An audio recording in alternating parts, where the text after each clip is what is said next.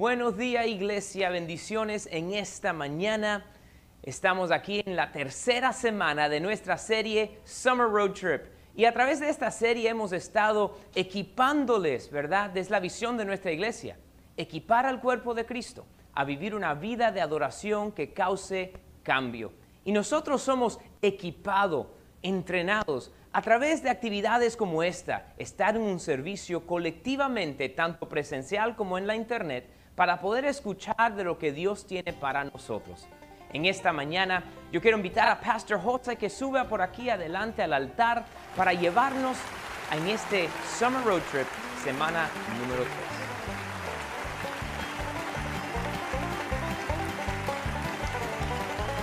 3. Muchas bendiciones, muy buenos días. Eh, estamos contentos, estamos gozosos. Gracias, Andy. Muchas gracias por ayudarme con la mesa. Ok, vamos. Bueno, estamos contentos, estamos más que gozosos. Estamos en esta tercera semana de esta serie titulada Viaje por carretera de verano, ¿verdad? O el Summer Road Trip. Así que esta semana, ¿verdad? Esta tercera semana me tocó el placer, el privilegio de poder estar trayendo la palabra nuevamente. Y esta mañana eh, quiero también hablar de otro tema, de otra de las cosas que suceden cuando hacemos un viaje por carretera. Y cuando hacemos un viaje por carretera, tenemos que planificarlo muy bien. Cuando decidimos hacer un viaje por carretera, tenemos o debemos planificarlo muy bien porque no queremos eh, hacer mal gasto de ciertas cosas debemos emplear muy bien y hacer buen uso de lo que es el dinero, hacer un buen uso, ¿verdad? Y una buena planificación para hacer un buen uso del tiempo, para hacer un buen uso de la gasolina, entre otras cosas, ¿verdad? Y hay varias cosas que quiero compartir con ustedes, de las cuales son necesarias tomar en cuenta cuando vamos a hacer un viaje por carretera.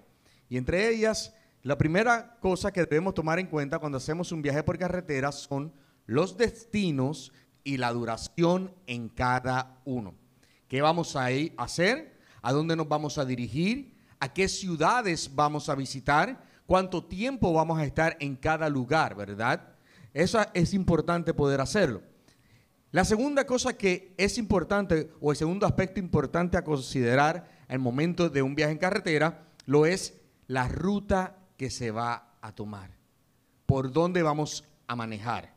por dónde nos vamos a ir. Vamos a irnos por la Interestatal 95, la 75, la 72, o vamos a irnos por el Turnpike, o nos vamos a ir cruzando el estado hacia el oeste, o vamos a cruzarlo hacia el norte o hacia el sur, ¿verdad? Eso es importante también porque nos da un buen uso de, y eh, podemos eh, aplicar bien los recursos de gasolina, dinero y tiempo.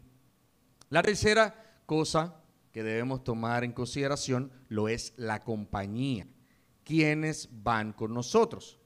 Puede ser un viaje familiar, puede ser un viaje donde vayamos, en mi casa somos cuatro, que vayamos solamente nosotros cuatro. Puede ser un viaje en el cual vaya otra familia que, que deseamos que nos acompañe. Puede ser un viaje con los amigos que están acá en la internet, un viaje donde nos vamos a reunir con otra, con, eh, con más familiares de nosotros que nos van a estar acompañando, ¿verdad? Puede ser la compañía es importante también, porque hay muchas veces de gente que dice, wow, qué bueno es viajar con estas personas, qué excelente, qué buenos compañeros de viaje son, ¿verdad? Porque conocen del sitio, son amenos, son amigos, eh, te, te añaden a lo que tú quieres hacer y te hacen pasar un buen tiempo, ¿verdad? En su compañía. Y la cuarta cosa que debemos, eh, o el cuarto aspecto que debemos considerar cuando vamos a un viaje por carretera son las paradas que se realizarán de camino. Las diferentes paradas que se realizarán de camino. Y tenemos que entender que los viajes de carreteras deben planificarse muy bien y de manera intencional. Y el tema para el día de hoy, el tema que he traído para el día de hoy se llama Esa parada está planificada. Esa parada está planificada. Y en esta mañana vamos a ver tres paradas, tres momentos, tres paradas de Jesús en la palabra, en los cuales estaban planificadas y las cuales fueron de manera intencional. Y la primera de estas paradas se encuentra en Marcos, acompáñame a Marcos 5. Marcos 5, el libro de Marcos 5 nos habla la historia de la mujer de flujo de sangre y de la hija de Jairo. Marcos 5, comenzando en el verso 21, voy a leer varios, varios versículos y seguimos con la historia para eh, entrar en tema. Dice, después de que Jesús regresó en la barca al otro lado del lago, se reunió alrededor de él una gran multitud por lo que él se quedó en la orilla. Luego entonces uno de los jefes de la sinagoga, llamado Jairo, al ver a Jesús, se arrojó a sus pies, suplicándole con insistencia, mi hija se está muriendo, ven y pon tus manos sobre ella para que se sane y viva. Jesús fue con él y lo seguía una gran multitud, la cual lo apretaba, lo apretujaba. Había entre la gente una mujer que hacía 12 años, diga 12 años. No, no, 12 años. 12 años que padecía de hemorragias. Y continuando con la historia, conocemos que esta mujer, lo que hemos escuchado en la historia, esta mujer había escuchado de Dios. Esta mujer había escuchado de Jesús, ¿verdad? Y ella sabía que Jesús iba a estar pasando por allí. Y esta mujer había gastado todo su dinero en médicos, había gastado todo mucho tiempo buscando una cura, había gastado todo y en vez de estar mejor, estaba aún peor. Y dice que al escuchar ella de Jesús, ella pensó y dijo, espérate, si tan solo tocara el borde de su manto, podré ser sana. Y dice que, dice la palabra que mientras la, multitud apretujaba al Señor, a Jesús, esta mujer vino por la parte de atrás y tocó el manto de Jesús, tocó el borde de su manto. Y dice que automáticamente salió poder de Jesús y ella quedó sana en esos momentos. Pero dice que Jesús dice, espérate, alguien me ha tocado. Y le dice a los discípulos, ¿quién me ha tocado? ¿Quién fue el que me tocó?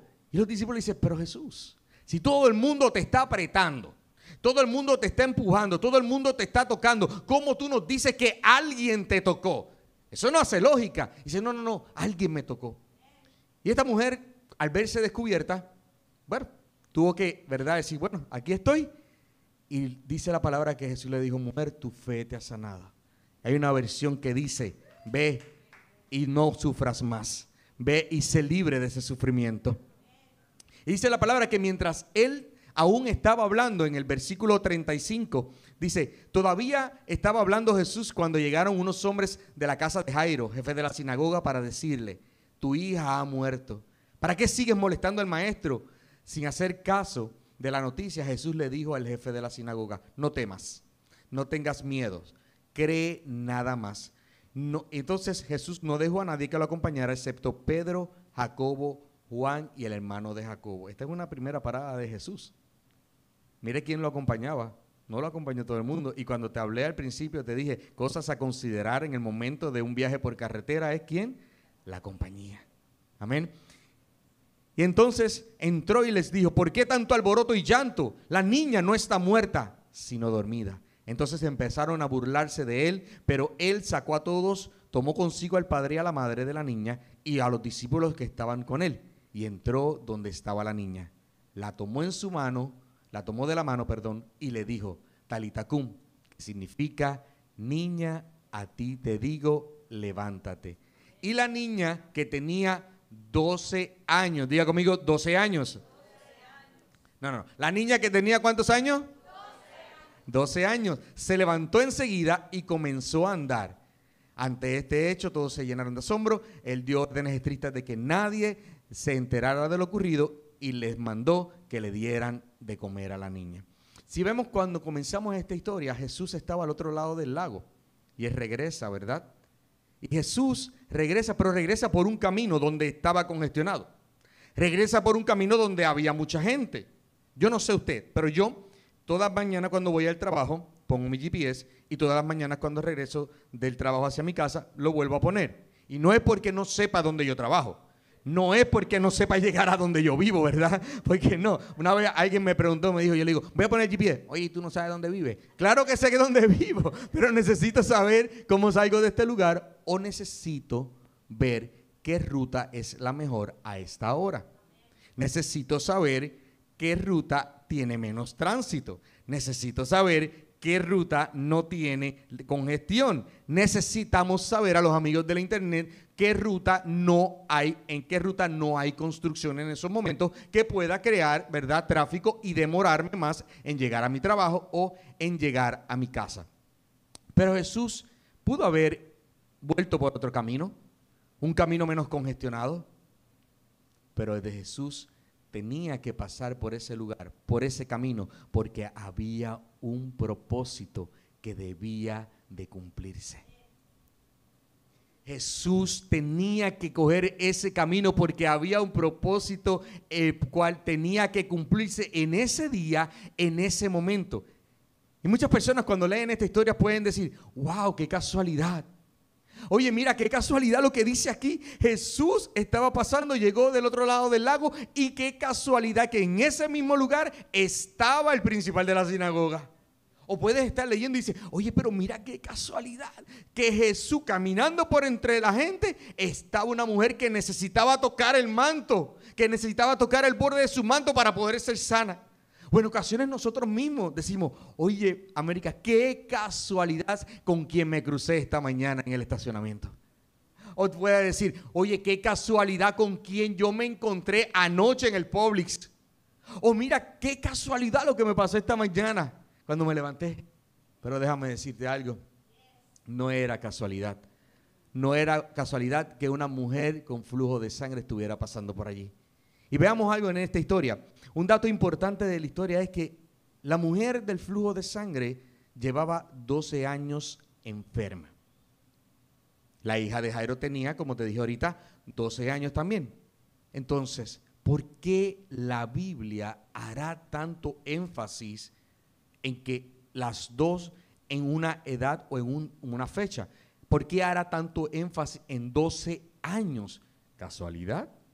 No. A veces pensamos que Dios está resolviendo situaciones en el momento que suceden. A veces pensamos que Dios está resolviendo algún problema en tu vida a la medida que sucede.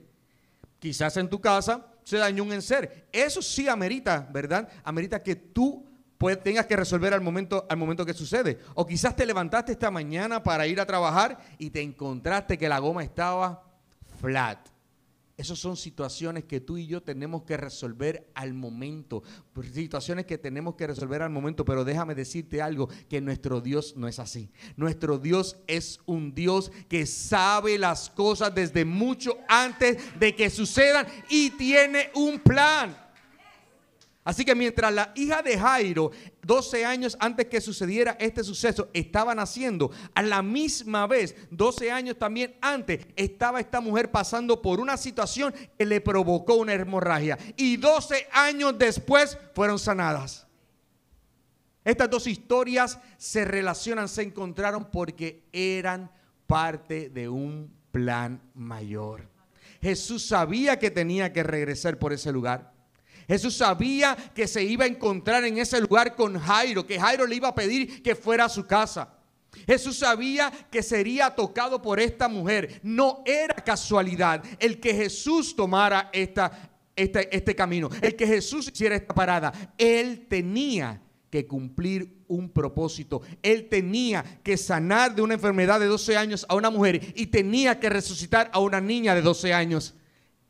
Así que la primera parada de Jesús estuvo planificada con 12 años de anticipación. La primera parada de Jesús en esta historia, en este summer trip, estaba planificada 12 años con 12 años de anticipación. ¡Wow! Si yo le pregunto a usted ahora, que levante la mano, si usted recuerda dónde estaba hace 12 años, un día como hoy, hace 12 años. Nadie, ¿verdad? ¿Tú recuerdas dónde estabas hace 12 años, un día como hoy? No, pero Dios ya estaba planificando que tú estuvieras aquí escuchándome de hace 12 años. Tú no sabes dónde estaba, pero ya Dios estaba planificando que tú estuvieras aquí mirándonos. Porque Dios tiene un plan, porque no es casualidad y tiene un plan contigo. La palabra en Efesios, esto lo puedes leer luego, en Efesios 1.4 Va a aparecer la cita para que la notes. Jeremías 1.5 y en el Salmo 139, 3.6 dice, todos estos pasajes hablan de que tú estabas en la mente de Dios mucho antes de la fundación del mundo y que Él tenía un plan para ti. Que tú estabas en la mente de Dios mucho antes de la fundación del mundo y que Él tiene un plan para ti y para ti que estás en la internet. Él tiene un plan para ti.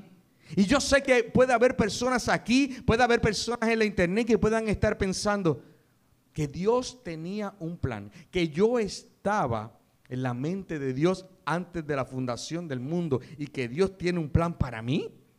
Pero es que si yo fui un error. Pero ¿cómo es que Dios, yo estaba en la mente de Dios antes de la fundación del mundo y Él tiene un plan para mí si es que yo fui un ups? Si es que yo fui un hijo o una hija no deseada. ¿Cómo es que Él tiene un plan y cómo es que yo estaba en la mente de Dios antes de la fundación del mundo? Inclusive yo no sé ni qué hago aquí, yo no tengo propósito.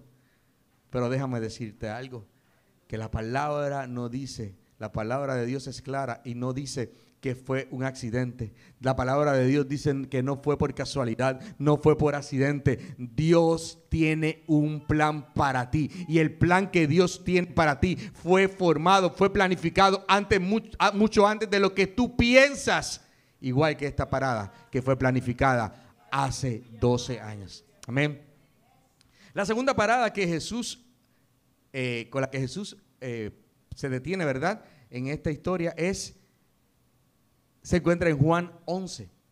En Juan 11 es la segunda parada de estas tres que vamos a estar viendo en esta mañana, comenzando en el verso 1. Y en esta historia nos habla de la muerte y, de la muerte y resurrección de Lázaro.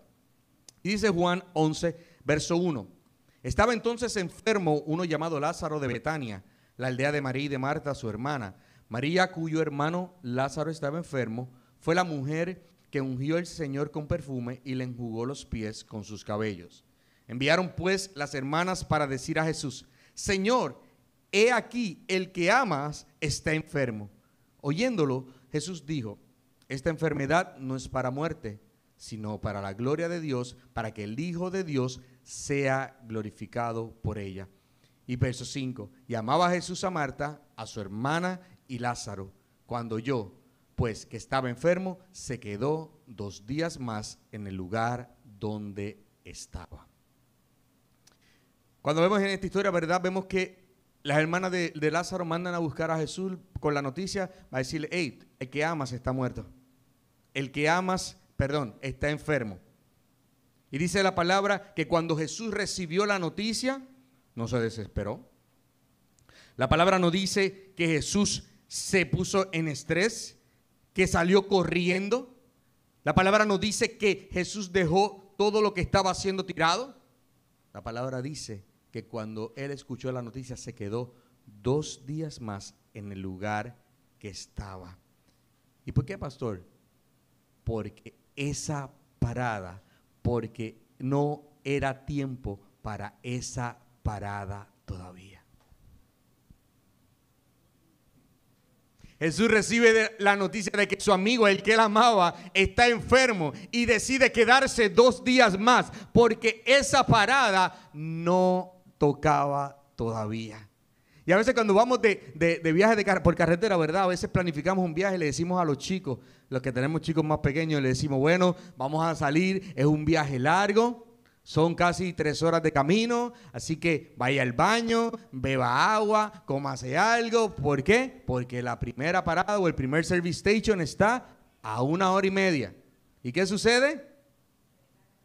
Que cuando salimos en camino, en carretera nos llevamos 15 minutos, papá ya estamos llegando, papá estamos llegando. ¿Por qué? Porque que tengo que ir al baño, papá ya estamos llegando. ¿Por qué? Porque tengo que ir al baño. No, no estamos llegando, esa parada no toca todavía, todavía no hemos llegado a esa parada, a ese punto en el cual podemos ir al baño, ¿verdad?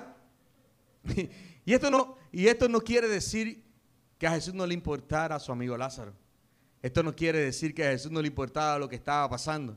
Jesús amaba a María, Jesús amaba a Marta, Jesús amaba a Lázaro, pero Jesús también sabía que tenía que cumplir un, propósito en esta situación. Jesús sabía de antemano lo que iba a ocurrir. Jesús sabía de antemano que su propósito no era sanarlo, su propósito era resucitarlo.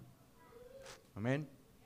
Y continuamos la historia y dice el verso 17, vino pues Jesús y halló que hacía ya cuatro días que Lázaro estaba en el sepulcro.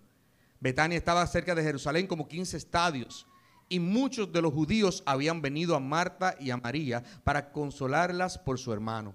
Entonces Marta, cuando oyó que Jesús venía, salió a encontrarle, pero María se quedó en casa y Marta dijo a Jesús, Señor, si hubieses estado aquí, mi hermano no hubiera muerto. En muchas ocasiones llegan problemas a nuestra vida, ¿verdad? Muchas ocasiones llegan situaciones a nuestra vida y nosotros oramos y nosotros clamamos esperando la respuesta del Señor. Pero como no ocurre la respuesta del Señor en el tiempo que nosotros esperamos, pero como no ocurre la respuesta del Señor en el momento que nosotros esperamos, como no ocurre la respuesta del Señor de la manera que nosotros esperamos, entonces me molesto con Dios. Entonces me peleo con Dios. Entonces le reclamo a Dios. Entonces nos enojamos y le decimos, Señor, necesito que me contestes hoy. Señor, mira ese compromiso de pago que tengo que hacer, tiene que ser hoy. El Señor dice, esa parada todavía no llega. Esa parada todavía no ha llegado. Esa parada todavía no ha llegado. ¿Y por qué? Porque no es en nuestro tiempo, es en su tiempo. Porque Dios lo tiene todo planificado. Y eso no quiere decir que Dios no te ame. Eso no quiere decir que tú no le importas a Dios. Eso quiere decir que Dios sabe el momento adecuado en el cual va a intervenir en tu vida. Dios sabe el momento adecuado en el que Él va a intervenir en, tu vida. Jesús eh, se quedó dos días más y no quería decir que no le importara Lázaro. No quería decir que no amaba a Lázaro, sino que Él sabía que no era el momento adecuado para llegar donde estaba Él. Verso 38 nos dice, Jesús Profundamente conmovido otra vez, vino al sepulcro. Era una cueva y tenía una piedra encima. Dijo Jesús, quitad la piedra. Marta, la hermana del que había muerto, le dijo, Señor, hiede. Señor, huele mal. Señor, es agradable. En Puerto Rico había un anuncio, yo creo que algunos puertorriqueños se acuerdan. Había un anuncio de salsa de tomate. Y era salsa de tomate, estaba la familia y abría la lata de tomate y todo el mundo, mmm, y decía, a tomates no huele.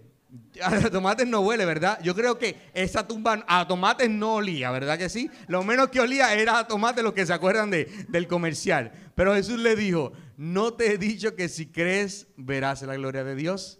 Entonces quitaron la piedra de donde había sido puesto el muerto y Jesús, alzando los ojos a lo alto, dijo, Padre, gracias te doy por haberme oído. Padre, y alzando los ojos, eh, perdón, yo sabía, yo sabía que siempre me oyes, pero lo dije por causa de la multitud que está alrededor, para que crea que tú me has enviado. Y habiendo dicho esto, clamó a gran voz, Lázaro, ven fuera. Y el que había muerto salió, atadas las manos y los pies con vendas y el rostro envuelto en un sudario. Jesús le dijo, desatadle y dejadle ir. Yo quiero que tú sepas algo en esta mañana. Y es que Dios no está jugando a ver cuánto podemos aguantar. Dios no está jugando a ver cuánto podemos aguantar. Él tiene un plan.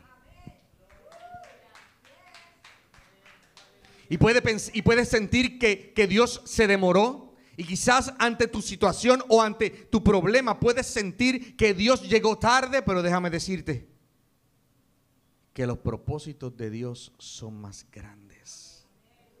Los propósitos de Dios son diferentes a tus propósitos. Y déjame decirte algo, que si tú estás pidiendo y estás clamando por algo y todavía no has visto la contestación, déjame decirte que Dios tiene el momento adecuado para intervenir en tu vida. Dios no ha llegado tarde, Él no está jugando a ver quién puede aguantar más. Él está jugando y no está jugando, Él está seguro que el momento de la intervención contigo todavía no ha llegado. Él llegará en el momento adecuado como llegó a resucitar a Lázaro. Y la tercera historia, o la tercera parada en esta mañana, se encuentra en Juan 4, comenzando en el verso 3. En Juan 4, comenzando en el verso 3, nos habla de la historia de la mujer samaritana. Es un poco extensa, la voy a leer un poco rápido, luego puedes ir mirarla con más detenimiento, pero no quiero que se me quede ningún detalle. Dice, salió de Judea y se fue, se fue otra vez a Galilea. Y le era necesario pasar por Samaria. Diga conmigo, le era necesario pasar por Samaria. Vuelve y repítalo. Le era necesario pasar por Samaria. Muy bien. Vino pues a una, a una ciudad de Samaria llamada Sicar, junto a la heredad de Jacob, que Jacob dio a su hijo José y estaba allí en el pozo de Jacob. Entonces Jesús, cansado del camino, se sentó así junto al pozo. Era como la hora secta. Vino una mujer de Samaria a sacar agua y Jesús le dijo, dame de beber. Pues sus discípulos habían ido a la ciudad a comprar de comer. La mujer samaritana le dijo, ¿cómo tú, siendo judío, me pides a mí de beber, que soy mujer samaritana? Porque judíos y samaritanos no se trataban entre sí. Respondió Jesús y le dijo, si conocieras el don de Dios y quién es el que te dice, dame de beber, tú le pedirías y él te daría agua viva. La mujer le dijo, Señor, no tienes con qué sacarla y el pozo es hondo. ¿De dónde pues tienes el agua viva? ¿Acaso eres tú mayor que nuestro padre Jacob, que nos dio este pozo del cual bebieron él, sus hijos y sus ganados? Respondió Jesús y le dijo, cualquiera que bebiere de esta agua, volverá a tener sed. Mas el que bebiere del agua que yo le daré, no tendrá sed jamás. Sino que el agua que yo le daré será en él una fuente de agua que salte para vida eterna. La mujer le dijo a Jesús, Señor, dame de esa agua para que no tenga yo sed, ni venga aquí a sacarla. Y Jesús le dijo, ya Jesús le empezó a revelársele. Jesús le dijo, ve, llama a tu marido y ven acá. Y entonces respondió la mujer y le dijo, no tengo marido. Jesús le dijo, bien has dicho, no tienes.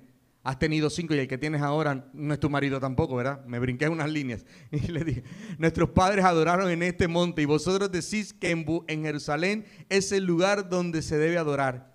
Jesús le dijo, mujer, créeme que la hora viene cuando ni en este monte ni en Jerusalén adoraréis al Padre. Vosotros adoráis lo que no sabéis. Nosotros adoramos lo que sabemos, porque la salvación viene de los judíos. Mas la hora viene y ahora es. Y cuando los verdaderos adoradores adorarían al Padre en espíritu y en verdad, porque también el Padre, tales adoradores busca que le adoren.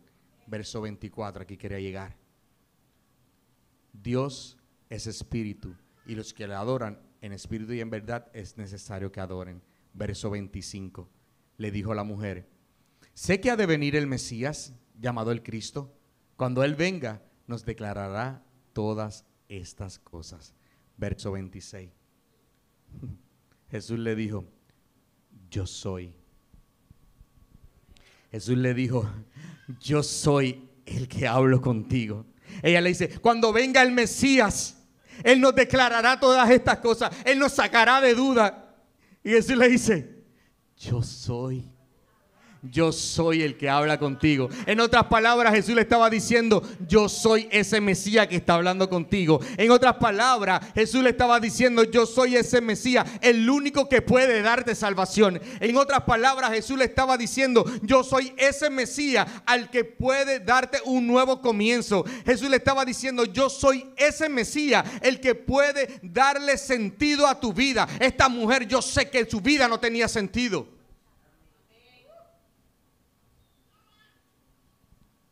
Verso 28. Entonces la mujer dejó su cántaro y fue a la ciudad y dijo a los hombres, venid, ved a un hombre que me ha dicho todo cuanto he hecho.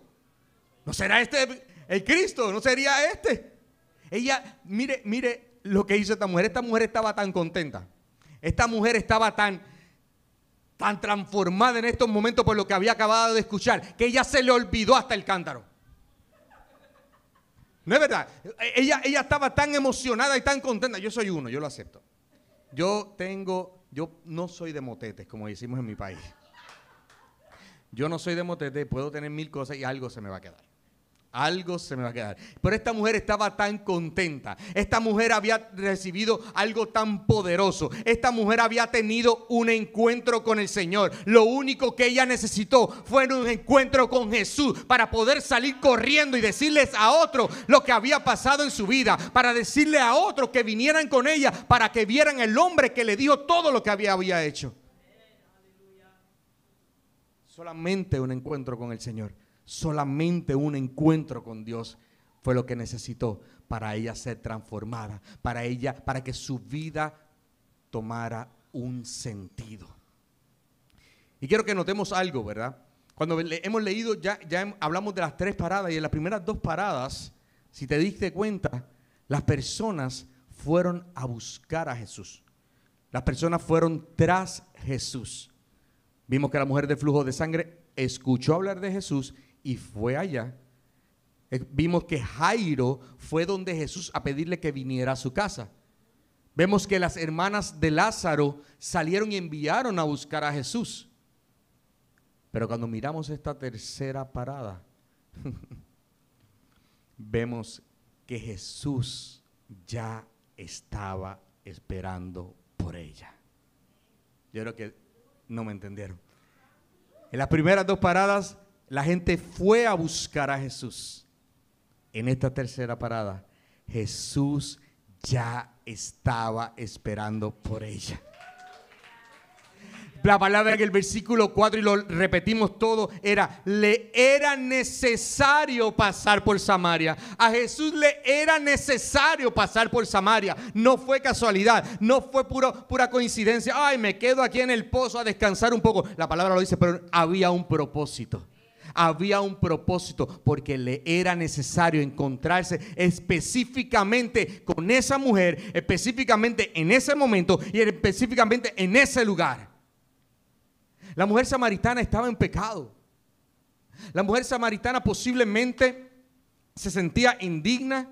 La mujer samaritana posiblemente estaba siendo señalada, había sido juzgada, estaba en lo peor.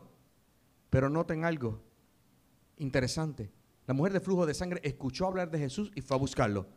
Esta mujer había escuchado también. Pero ella no lo fue a buscar. Ella no lo estaba buscando. Jesús llegó donde ella. Ella no lo estaba buscando, pero Él llegó donde ella. Y de esa misma manera, como Jesús llegó donde ella, Jesús llega hoy aquí Jesús llega hoy aquí. Jesús llega hoy donde tú estás y en la situación que tú estás, porque le era necesario pasar por este lugar hoy en esta mañana. La mujer samaritana no fue a Jesús, pero Jesús llegó a ella porque sabía que había un propósito. Jesús llegó a donde ella porque sabía que había un propósito y que sabía que después de ese encuentro con ella, cara a cara, esto sería una bomba atómica, esto sería una bomba, esta mujer sería una bomba en el ministerio de Jesús. ¿No viste cómo dejó el cántaro y arrancó a correr a buscar a la gente? Ven, ven, ven, escucha al hombre que me dijo todo lo que he hecho. Esta mujer no sabía lo que le esperaba. Esta mujer no sabía que su vida cambiaría en un abrir y cerrar de ojos. Esta mujer no tenía ni idea de lo que, le, lo que le esperaba. Esta mujer no tenía ni idea de con quién estaba hablando. Esta mujer no sabía que un día común y corriente como todos los días en su vida se convertiría en el mejor día de su vida. Ella no lo sabía.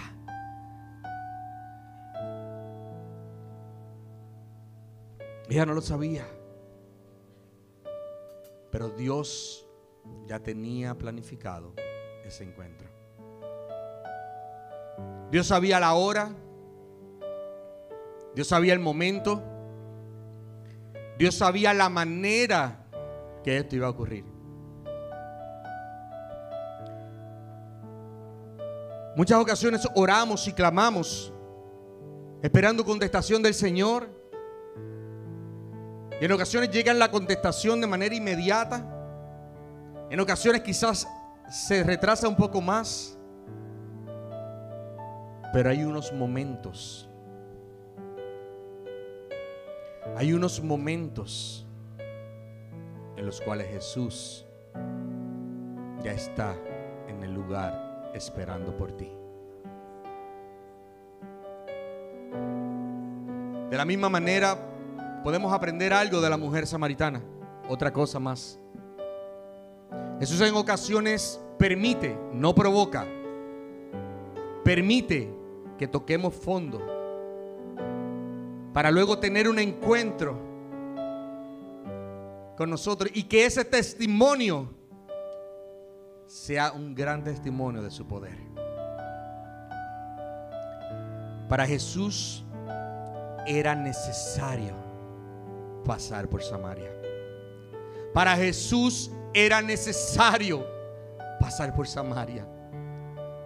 Así como era necesario pasar por Samaria, para Jesús era necesario pasar esta mañana por este lugar.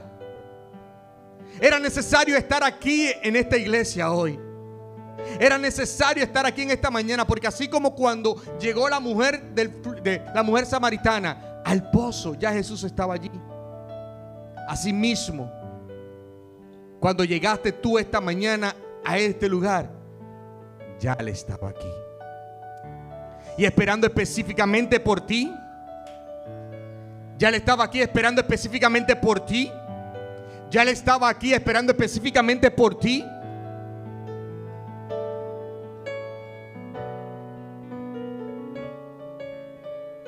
Ya Dios sabía de antemano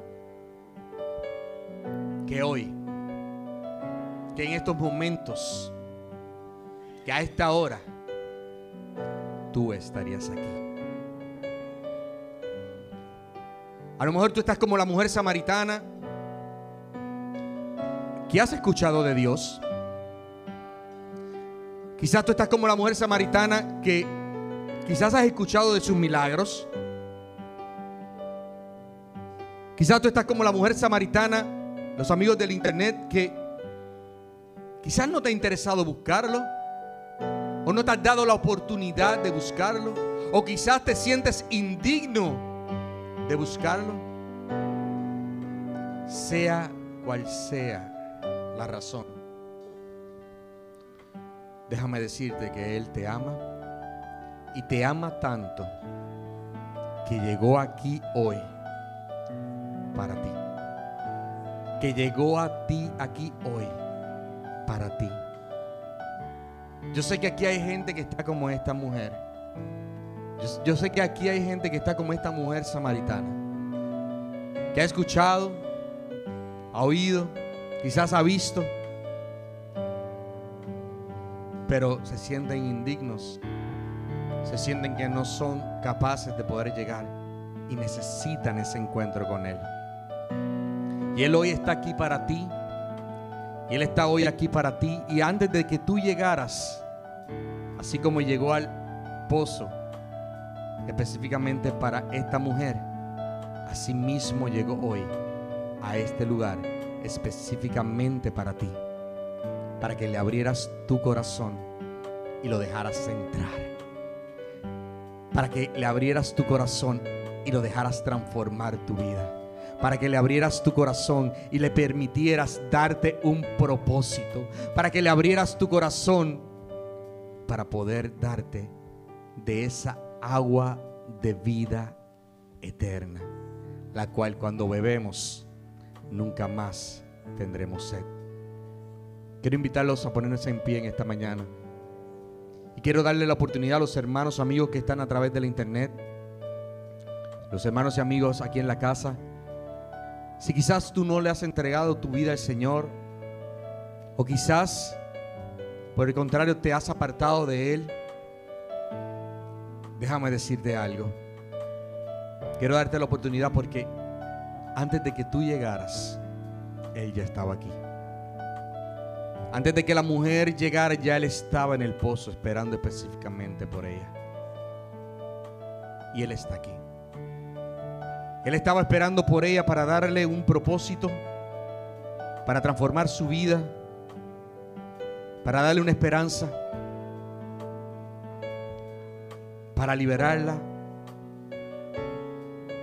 Si tú estás en esta mañana aquí y tú entiendes, si tú estás esta mañana aquí y el Espíritu Santo te ha revelado y te ha redarguido, y tú entiendes y sabes que fue el Espíritu Santo que te dijo, estaba esperando por ti. Y estaba esperando específicamente por ti. Quiero darte esa oportunidad. Los amigos a través del internet también. Si tú sabes, que sabes, que sabes, que Él estaba aquí para ti hoy. Tú lo sientes, tú lo sabes. Quiero que ores conmigo en esta mañana y la iglesia nos acompaña. Señor, soy pecador y por medio y por mi cuenta no puedo llegar a ti. Pero yo confieso que Jesús es tu hijo, vino a la tierra, vivió una vida perfecta, murió en la cruz y resucitó de los muertos para pagar el precio de mi pecado. Y hoy le pido a Jesús que venga a vivir en mi vida, que venga a vivir en mi corazón que escriba mi nombre en el libro de la vida. Y de ahora en adelante, Señor, yo soy tuyo y tú eres mío. En el nombre de Jesús. Amén.